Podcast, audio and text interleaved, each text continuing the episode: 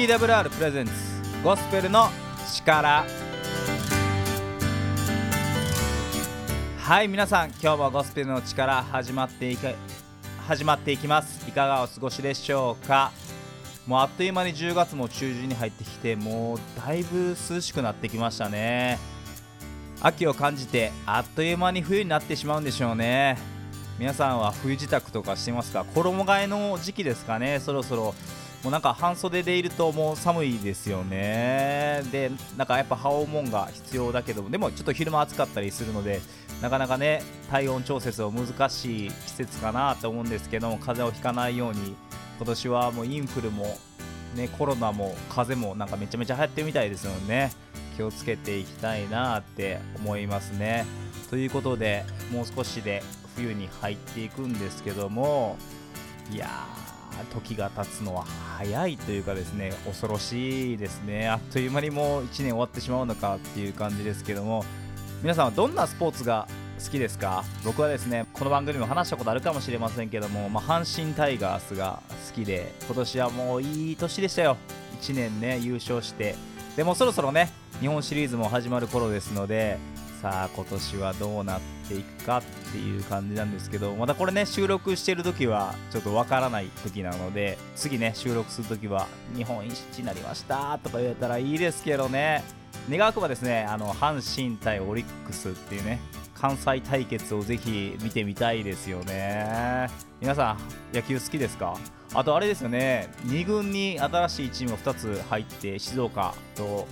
新潟のねいやプロ野球もちょっとずつ変わっていくんかなっていうことを思うんですけども。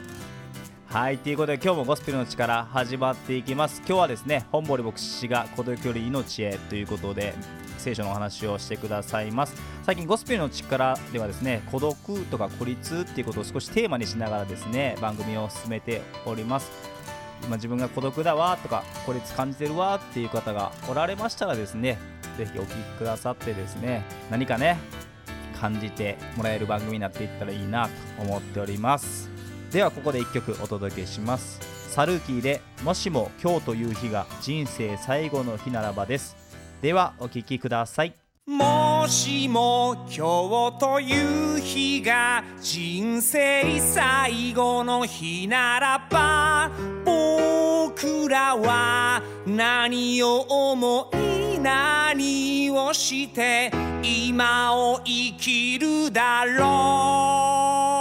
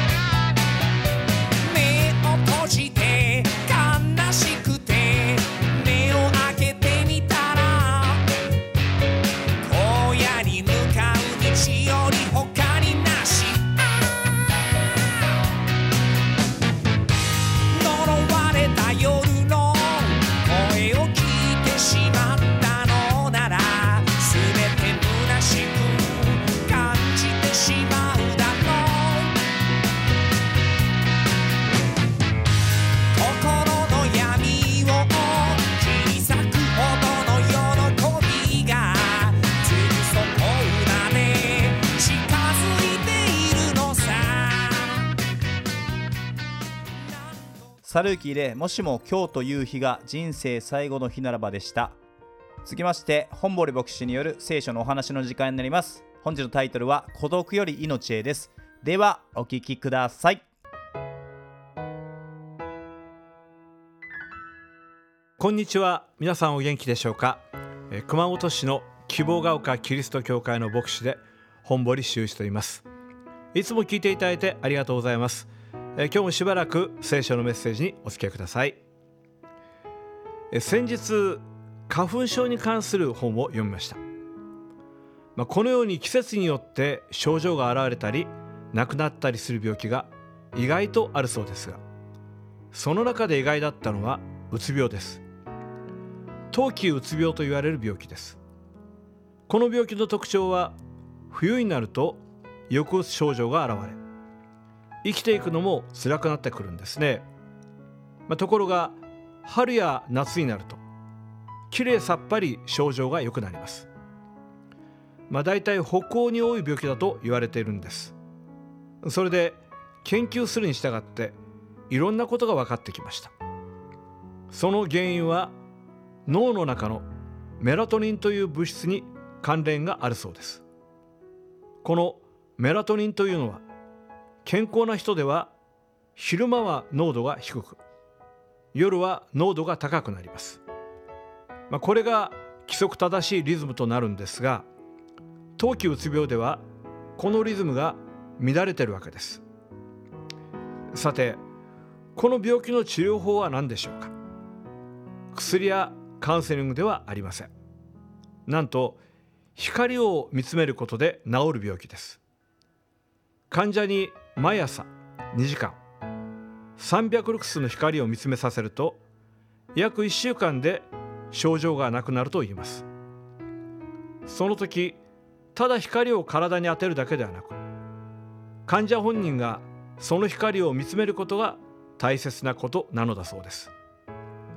光には不思議な癒しの力があるようです。そして人は光を得ることによって本当の自分を取り戻していくことができるようです。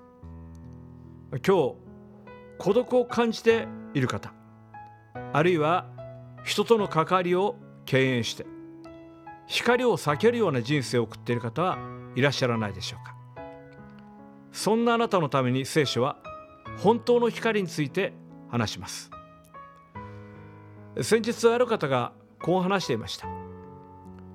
試練にぶつかって打ちのめされてしまった時にはどのようにして立ち直っていったらいいか。まず座って考えようというのです。何を考えるか。それは最悪の事態とは何かを落ち着いて考えよう。その結論を出してみようというのです、まあ、人間というのはこれが最悪だ。これがどん底の底だ。という見極めができるまでは果てしなく沈み込んでいってしまいがちです。永遠無限に落ちていくように感じてしまうものです。しかしここが終点だ。これが最悪なんだという想定ができるとその最悪に対して対策を練ることができます、まあ、そうすることでパニックから解放され逆に反撃に出ることができるようになるんですね。もうこれ以上下に落ちることはないと分かればそこから再スタートを切ったらいいわけです。さて人間にとって本当の最悪の事態とは何でしょうか？それは必ず死ぬということです。この死に対応する術を持っておくということが実はくじけない人生の秘訣ではないでしょうか。ところでどんなに医学は進歩しても死そのものを滅ぼすことはできません。実は医学というのは少しでも長く生きることができるようにする延命の技術です。決して永遠の命をもたらす技術ではないんですね。さてあるところでイエス・キリストはこうおっしゃいました。私は彼らに永遠の命を与えます。彼らは決して滅びることがなくまた誰も私の手から彼らを奪い去るようなことはありません。まあ、ここで言う彼らとはイエス・キリストを自分の救い主として信じる人々のことです。ではキリストを受け入れることがなぜ永遠の命を受けることになるんでしょうか実は20世紀に入って初めて実現した医療技術の一つに生体管移植手術というのがあります、まあ、いわゆる臓器移植です。この手術をするには3つの条件がクリアされていなければなりません。まず第一に自発的臓器提供者が出てくるという条件です。この提供者がいない限り一歩も進まない手術ですね。患者がいてドクターがいて手術の設備が全部揃っていても肝心の臓器を提供してくれる人が出てくるまではひたすら待つしかないのです。第2にその臓器の患者に対して組織適合性があるかどうかが条件です。人間の体は他人の組織が体内に入ると拒絶反応を起こします。拒絶反応が起こるとせっかく提供された臓器が破壊されるだけではなく移植を受けた人の命まで危険にさらされてしまうのです。この拒絶反応を防ぐためにはあらかじめ組織適合性の検査をしてその適合レベルを確かめておく必要があります。第3にこの手術は最後の手段であるという条件をクリアしていくことです。すなわち臓器移植以外に他に助かる方法がない場合にのみ許される手術方法なんです。なぜなら健康な提供者の命をも危険にさらすことになる方法であるからです。さて人間の命というのは機能することをやめた臓器のように確実にダメになっていくものです。私たちが今持っている命はいつまでも躍動し続ける命ではなく死につつある命です。そしてこの死の原因は命のルーツである神と絶音状態にあることなんですね。幹から離れた枝が次第に枯れていくように命のルーツである神様から切れて生きている人間は死に向かって枯れていくのでしかも死んで終わりではなく死後に永遠の裁きを受けることが定まっていると聖書は語ります。神様はこの罪という病気の結果死と裁きに瀕している人間を救うために神の子イエス・キリストをこの世に送ってくださいました。そして臓器ではなく永遠の命の移植手術を企ててくださったのです。キリストは私たちの罪のためにあの十字架という手術台に登り永遠の命を自らえぐり出してくださいました。しかもそれは自発的なキリストご自身の願いでした。この方は全く死に必要のない方であったのにあなたの罪の身代わりとなって死んでくださったのです。さて臓器移植の場合組織的適合性が問題となりますがキリストがくださる永遠の命は全ての人間に適合する命です。例外はありません。あなたを生かす唯一にして完全なる命です。キリストはあなたに永遠の命を与えるためにあの十字架の上で死にそして3日目に墓よりよみがえってくださった方です。ではどうしてそこまでしてくださったのでしょうか。それはこれ以外に罪の支配下にある人間を救い出す方法がなかったからです。神にとっての非常手段にして最後の切り札。これがイエス・キリストの十字架と復活による永遠の命なのです。もう一度聖書を読みます。私は彼らに永遠の命を与えます。彼らは決して滅びることはなくまた誰も私の手から彼らを奪い去るようなことはありません。どうぞこの約束の言葉を語った。イエス・キリストにある永遠の命をぜひ受け取っていただきたいと思います。私たちは決して一人ではありません。神とつながるために召されたのです。聖書を読んでみてください。またお近くの教会に足を運んでいただきたいと思います。あなたの新しい人生のために心からお祈りします。さて希望が丘キリスト教会は熊本市北区楠木。JR 武蔵塚駅から徒歩5分。高速道路沿いにあります。電話番号は096-338-4256番毎週日曜日11時から礼拝を行っています。いつでも教会をお尋ねください。またご質問ご相談もお気軽にご連絡ください。心からお待ちしています。なお聖書のメッセージは動画サイトでも配信をしています。YouTube で希望が丘キリスト教会で検索をお願いします。それではまた次の機会にお会いいたしましょう。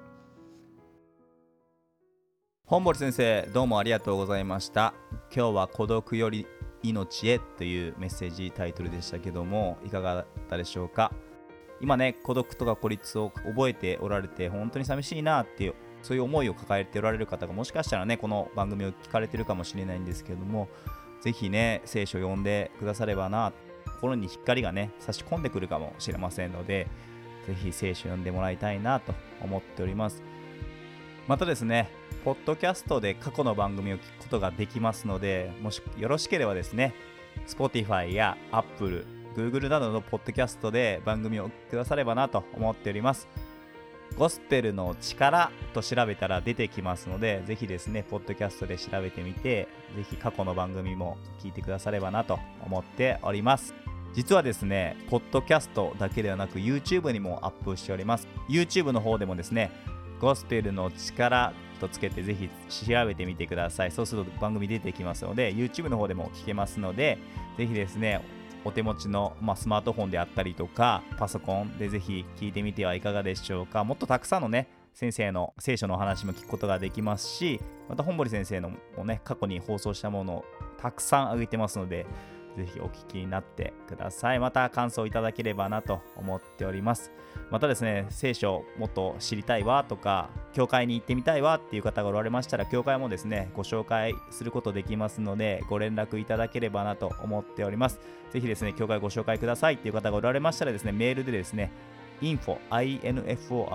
twrjp.org にぜひご連絡くだされば、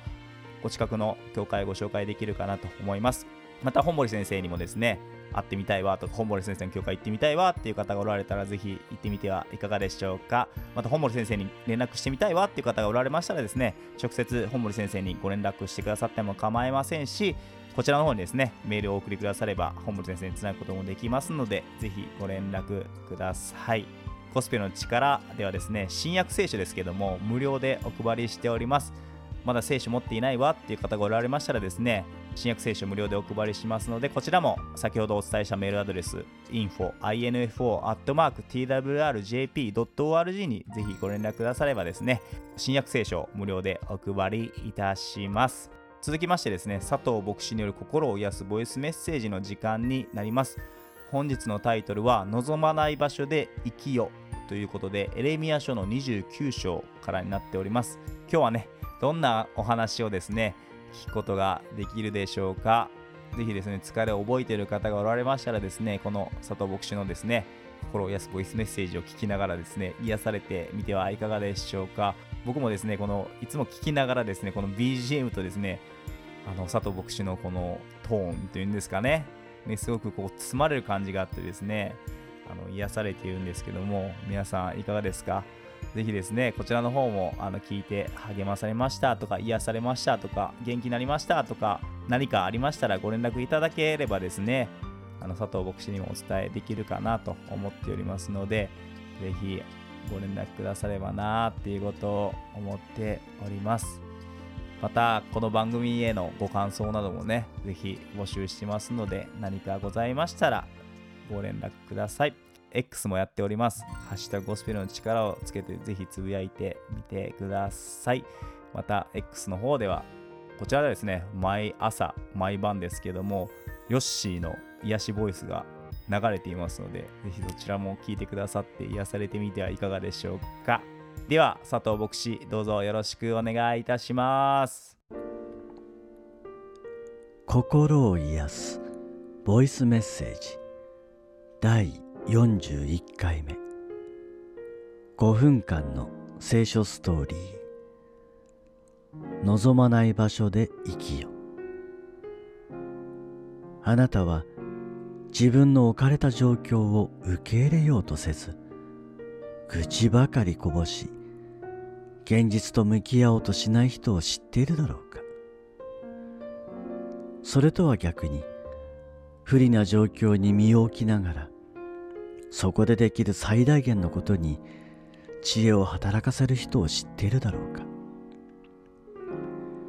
預言者エレミアの時代捕虜としてバビロンに連れて行かれた人々がいた。その時エレミアは彼らに手紙を書き送っている。その理由は偽預言者が人々を惑わしエルサレムにすぐ戻れると安易な言葉を語っていたからだ。神はバビロンでの期間を70年と定めていた。しかし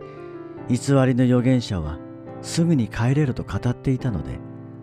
バビロンの地で定住しようとは思っていなかった。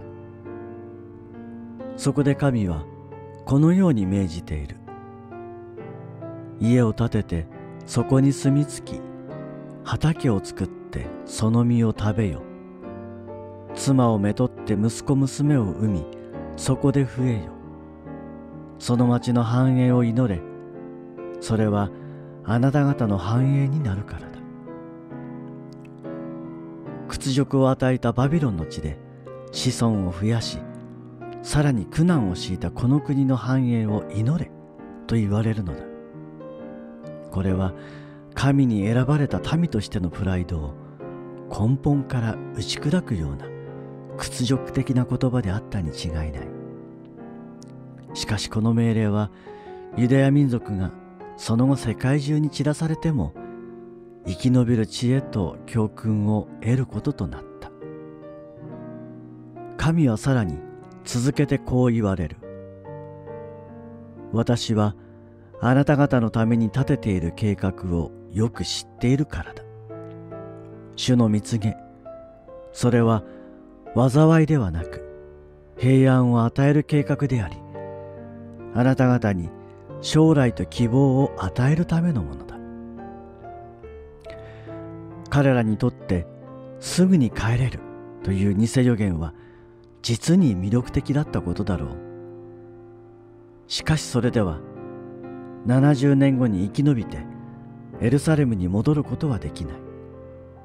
ましてこの民族が今に至るまで歴史的苦難をなめ尽くしながら生き延びることはできなかったであろう。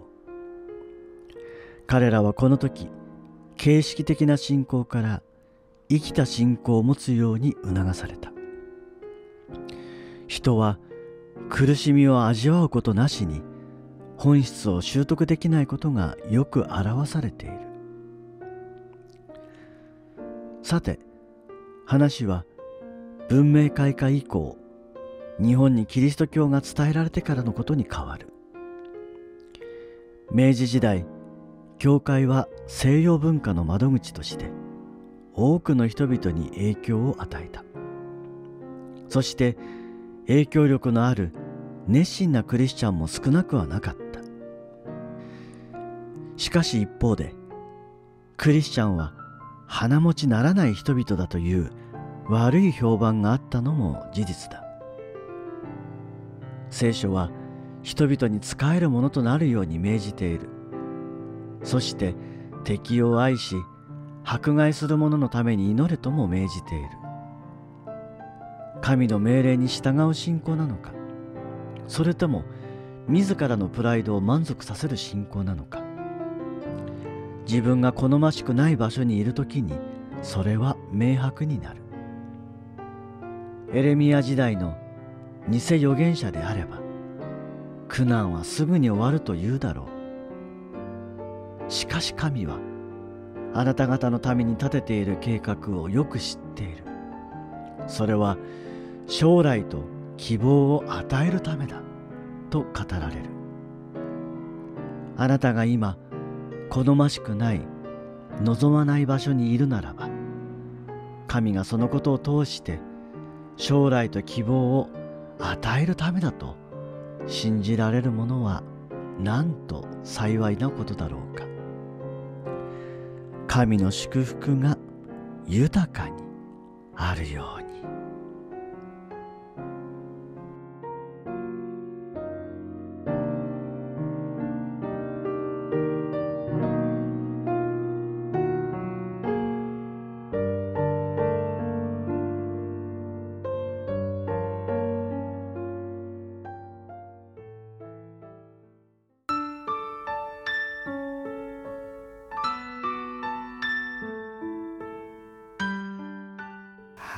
今日のゴスペルの力この辺になります。今日のゴスペルの力はいかがだったでしょうか？ゴスペルの力では皆様からのお便りを募集しております。今お聞きのラジオ局にお送りくださっても構いませんしメールで info info twrjp.org に送ってくださっても構いません。X でハッシュタグゴスペルの力をつけてぜひつぶやいてみてください。また最近ですねあの TikTok も始めましたので TWR Japan って調べてみてくださったら出てくるかなと思います。きっと元気になりますよ。そういうコンテンツ配信してます。では皆さんまたお会いしましょう。さようなら。